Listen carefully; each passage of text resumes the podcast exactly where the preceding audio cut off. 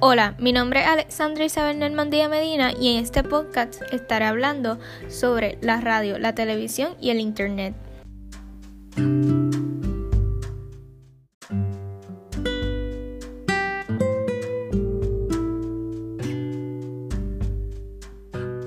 Radio. ¿Cuál es la importancia de la radio como medio de comunicación? Tiene una gran importancia porque las noticias, los reportajes y los espacios que se transmiten generan actitudes y valores hacia los diferentes sectores de la sociedad en lo que se refiere a los aspectos de la vida cotidiana. Permiten utilizar diversos elementos creativos como voces, música y anunciadores en los comerciales. La radio transmite una diversidad de programas como son educativos, informativos, culturales, radionovelas, musicales, etc. Y todos requieren de un elemento en común, el guion. Porque esta es la guía que se requiere como instrumento técnico básico para la realización de cualquier programa. La guionización de la radio. Escribir para la radio es como escribir, como se habla. Sencillez, palabras, frases, personal o íntimo, hablar a una persona, evitar pluralidades. Interesante, oyente reconocido, que tome partido, guion, crear imágenes o romper monotonía. Natural, así como se habla, verbos activos, comprensible, fácil de entender, mantener lógica, expandir las ideas. Un evento importante en la historia de la radio fue el asesinato del presidente John F. Kennedy en 1963 en Dallas, Texas, mientras desfilaba en un auto capotable y con su esposa Jacqueline Kennedy. La consternación del momento se pudo hacer culpable, como en este momento radiofónico de la antigua ABC norteamericana. Ejemplos de diferentes programas de radio en estaciones es en, del 1920 al 1929 surge la infancia, por ejemplo, la infancia de la radio el surgimiento de la Radio Corporation of America, RCA, primera estación de KDKA en Pittsburgh por Frank Conrad. El desarrollo de la publicidad, el desarrollo de las cadenas de radio y la ley radial de 1927. En 1920, el 2 de noviembre, el ingeniero Frank Conrad de la compañía Westinghouse estrena la primera licencia de operación de una estación radiofusora, que con las siglas KDKA sale al aire en la ciudad norteamericana de Pittsburgh. La estación inauguró sus emisiones cubriendo las incidencias de las elecciones presidenciales en Norteamérica, anunciando horas antes que los periódicos de la victoria del candidato Warren G. Harding. Del 1930 a 1948 ocurre el crecimiento de la radio. Hay un rápido crecimiento en la radio, lo que no se esperaba, ¿verdad? Desarrollo de la banda FM en 1933 por Edwin Armstrong. Ley de Telecomunicaciones del 1934, que se crea la FCC. Impacto de la radio Orson Welles y la Guerra de los Mundos desarrollo de la programación, pues obviamente de la radio. En la programación, pues hay programas de variedades como es la comedia, los dramas, las noticias, música, deportes, entre otros. Del 1948 al 1960 ocurre un periodo de ajustes, la llegada de la televisión, búsqueda de audiencias especializadas, desarrollo de formatos, desarrollo de DJ y música grabada, caída de cadenas, estaciones independientes, más publicidad local. En 1961 al 1990, la radio en la era del video. La radio se hizo portátil gracias al transitor Walkman audífonos. Se convirtió en un medio personal, desarrollo de estaciones FM, más énfasis en formatos. Del 1991 actualmente, la radio en la era de Internet, computarización de las estaciones, Desarrollo de la radio digital. No necesariamente tú necesitas escuchar la radio en tu carro, ahora lo puedes escuchar por tu celular. Desarrollo de estaciones en línea, online o radio web. Aumento de competencia, que son las redes sociales, iTunes, Pandora, radio satelital y más programación hablada y en vivo. mayor alcance por Internet. ¿En qué consiste el lenguaje radiofónico? El principal denominador común de los componentes del lenguaje radiofónico es, ante todo, su limitada riqueza expresiva y su gran poder de sugestión utilizando solo la voz o solo la música o la voz y la música o la voz y el silencio o todas las materias primas y a la vez podemos lograr que la gente se ponga alegre o se ponga triste, que visualice en su mente un paisaje, que recree un movimiento, que sienta miedo, que se entretenga o que se aburra. Porque el universo radiofónico todo es posible. Televisión.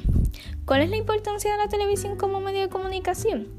La televisión es uno de los medios de comunicación con mayor presencia en la sociedad occidental, lo que ha llevado a considerarla como uno de los medios básicos de comunicación social, lo cual repercute para que se contemple como el medio que dirige nuestra cultura y los valores que en ella se movilizan. El poder del medio radica en su capacidad de impacto, penetración social y poder hipnótico debido a su percepción audiovisual. Su importancia es tal que el volumen de los receptores aumenta constantemente y cada vez aparecen nuevas cadenas de televisión. Hoy en día la televisión se ha convertido en un elemento indispensable para la sociedad y constituye de los avances más espectaculares y potentes de la revolución científico-tecnológica. Un ejemplo destacado en la televisión puertorriqueña de antes del 2000 es La Noche de Gala. A principios de la década, de 1970 se llamó el show Rumble Toyota, el show de Rumble Toyota, y fue presentado por Jojo Boeing. Más tarde fue llamado Jueves de Gala, Jueves Baile de Gala. En estos primeros años se transmitió localmente cuando el espectáculo comenzó, expandió internacionalmente y su nombre fue cambiado a Noche de Gala. Gala Noche de Bola. Un anfitrión posterior fue Eddie Miró, frente a coanfitriones como Marisol Malaret, Deborah Cartideau, Marilyn Pupo y Gilda Haddock. Fue un musical semanal con cantantes locales e internacionales. Las estrellas incluyeron a Ernita Nazario, Wilkins, Menudo, Lisa M., Celia Cruz, Héctor Lavoe, Luis Enrique, Julio Iglesias, Lou Boreal, Sandro de América, Sara Montiel, Lucecita Benítez, Rocío Jurado, Isabel Pantoja, Dagmar, Gilberto Monroy, Jean Monroy, Nidia Caro, Rafael y Lola Flores.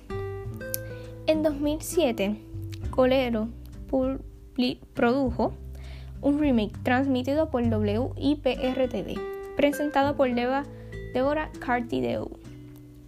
Ejemplos de diferentes programas de televisión en Puerto Rico, pues el informativo. En el informativo tenemos a Telenoticias. Telenoticias es el nombre de informativo local de TV de la cadena Telemundo en Puerto Rico, iniciando en 1964 como el primer programa nacional transmitido en Puerto Rico. Y sería en 1954 y conducido por el reportero Ancla Evelio Otero. En los años 60 fue comenzando a ser producido por otros reporteros Ancla. A través de los años en Telenoticias han trabajado reconocidos reporteros como Bobby Anglero, Charito Fraticelli, Silvia Gómez, Aníbal González, Irizarri, Luis Guardiola, Jorge Rivera Nieves, Doris Torres, Madeline Vega, Ivonne Soya, Ramón Enrique Torres, Bruni Torres, Hostes José Esteves, Walter Sotoleón, Miguel Ramos, Lourdes Collazo, Raúl Camilo, Ibe Sousa, Roberto Cortés, Héctor Vázquez y Ricardo Torres. En el entretenimiento está el programa de Raymond y sus amigos. El programa de Raymond y sus amigos es transmitido los martes de 8 pm a 10 pm. En ese programa pues encuentras comedia, encuentras animación, y encuentras diversión, pues Raymond ah, trabaja, además de trabajar en Raymond y sus amigos, trabajan en día a día junto a Dagmar y otras personas más. Y este su programa es uno de los mejores que hay en Puerto Rico en mi pensar. Y pues de verdad es muy entretenido, tiene varias sesiones como Gato Encerrado, que si Men and the City, entre otros. En un programa educativo está Shaboom TV. Es un programa para niños, pues es un programa obviamente infantil, entretiene y forma a los niños y a su familia. Ese programa es creado en este año, pero es muy bueno. Internet. ¿Cuáles son las características del Internet? Tiene una estructura descentralizada, es horizontal, es abierta, sin frontera, es inmediata, es anónima y es un medio de comunicación, es bidireccional y un medio aglutinador. Ejemplos de herramientas de Internet, la World Wide Web por su sigla WWW. El WWW es un sistema que contiene una serie de documentos llamados páginas web, los cuales poseen una dirección electrónica única y propia, la posibilidad de enlazarse unas con otras sin ningún tipo de limitación. Las páginas web contienen principalmente textos, imágenes, sonidos, animaciones y videos. Ejemplos. Eh, son orientados a contenido avanzado para dispositivos móviles, tienen juegos en línea y sitios de realidad aumentada como el de la imagen virtual Mirror. Virtual Mirror. El correo electrónico.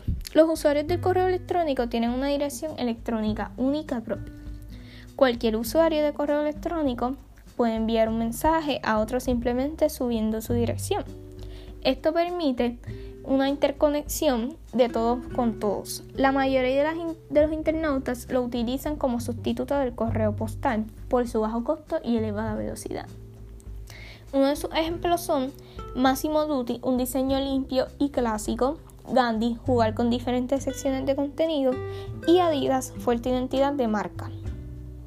Las redes sociales. Una red social es una estructura social en donde hay individuos que se encuentran relacionados entre sí. Las relaciones pueden ser de distintos tipos, como intercambios financieros, amistad, relaciones sexuales, entre otros. Se usa también como medio para la información entre diferentes como chats, foros, juegos en línea, blogs, entre otros.